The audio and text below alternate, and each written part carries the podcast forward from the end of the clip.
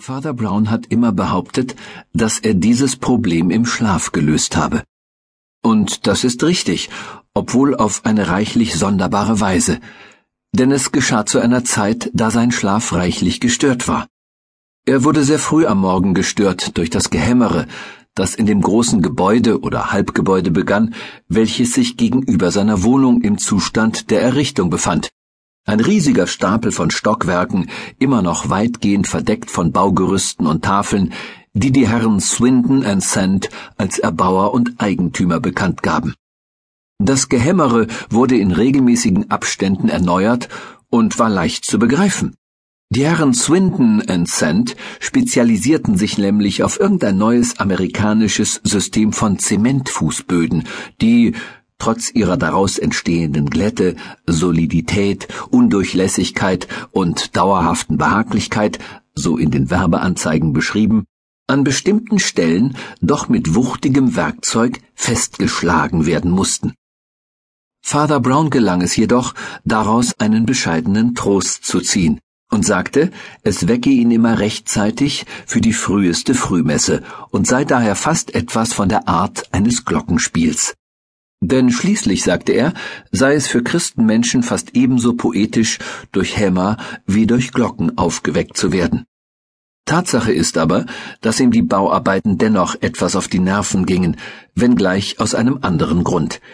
Denn über dem halbfertigen Wolkenkratzer hing wie eine Wolke die Möglichkeit einer Arbeitskrise, die die Zeitungen hartnäckig als Streik zu bezeichnen beliebten, Tatsächlich aber würde es, wenn es denn je dazu kommen sollte, eine Aussperrung sein.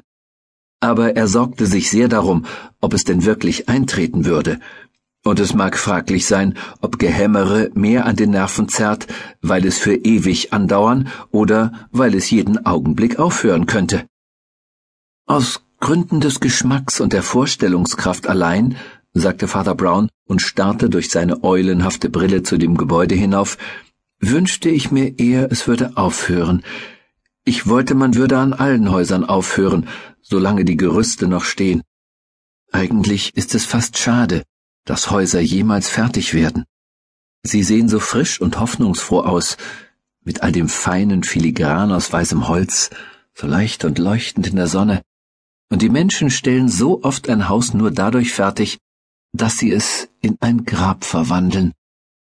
Als er sich von dem Objekt seiner Betrachtung abwandte, rannte er beinahe in einen Mann hinein, der gerade über die Straße auf ihn zugeschossen kam. Es war ein Mann, den er nur flüchtig, aber doch ausreichend kannte, um ihn unter den obwaltenden Umständen als einen Vogel übler Vorbedeutung anzusehen. Mr. Mastic war ein vierschrötiger Mann mit einem viereckigen Schädel, der gar nicht europäisch aussah, kleidete sich aber mit solcher Stutzerhaftigkeit, dass es fast zu bewusst europäisch wirkte. Brown hatte ihn aber kürzlich mit dem jungen Sand von der Baufirma reden gesehen. Und er mochte das gar nicht. Dieser Mann Mastic war der Leiter einer in der englischen Industriepolitik ziemlich neuartigen Organisation, von Extremen auf beiden Seiten hervorgerufen, einer ganzen Armee von nicht der Gewerkschaft angehörenden und meistens ausländischen Arbeitern, die in kleinen Mannschaften an die verschiedenen Firmen vermietet wurden, und hier hing er offensichtlich herum in der Hoffnung, sie auch an diese vermieten zu können. Kurz, er mochte irgendetwas aushandeln, um die Gewerkschaft auszumanövrieren und die Baustelle mit Streikbrechern zu überschwemmen. Father Brown war in einige der Auseinandersetzungen hineingezogen worden, gewissermaßen von beiden Seiten angerufen. Und da die Kapitalisten alle behaupteten, er sei ihrer sicheren Kenntnis nach Bolschewist, und da die Bolschewisten alle bezeugten, er sei als Reaktionär streng der bourgeoisen Ideologie verpflichtet, mag daraus geschlossen werden, dass er sozusagen mit der Stimme der Vernunft gesprochen hatte, ohne irgendeine merkliche Wirkung auf irgendjemanden. Die Nachricht jedoch, die Mr. Mastic überbrachte, war geeignet, jedermann aus den üblichen Gleisen der Auseinandersetzung zu reißen.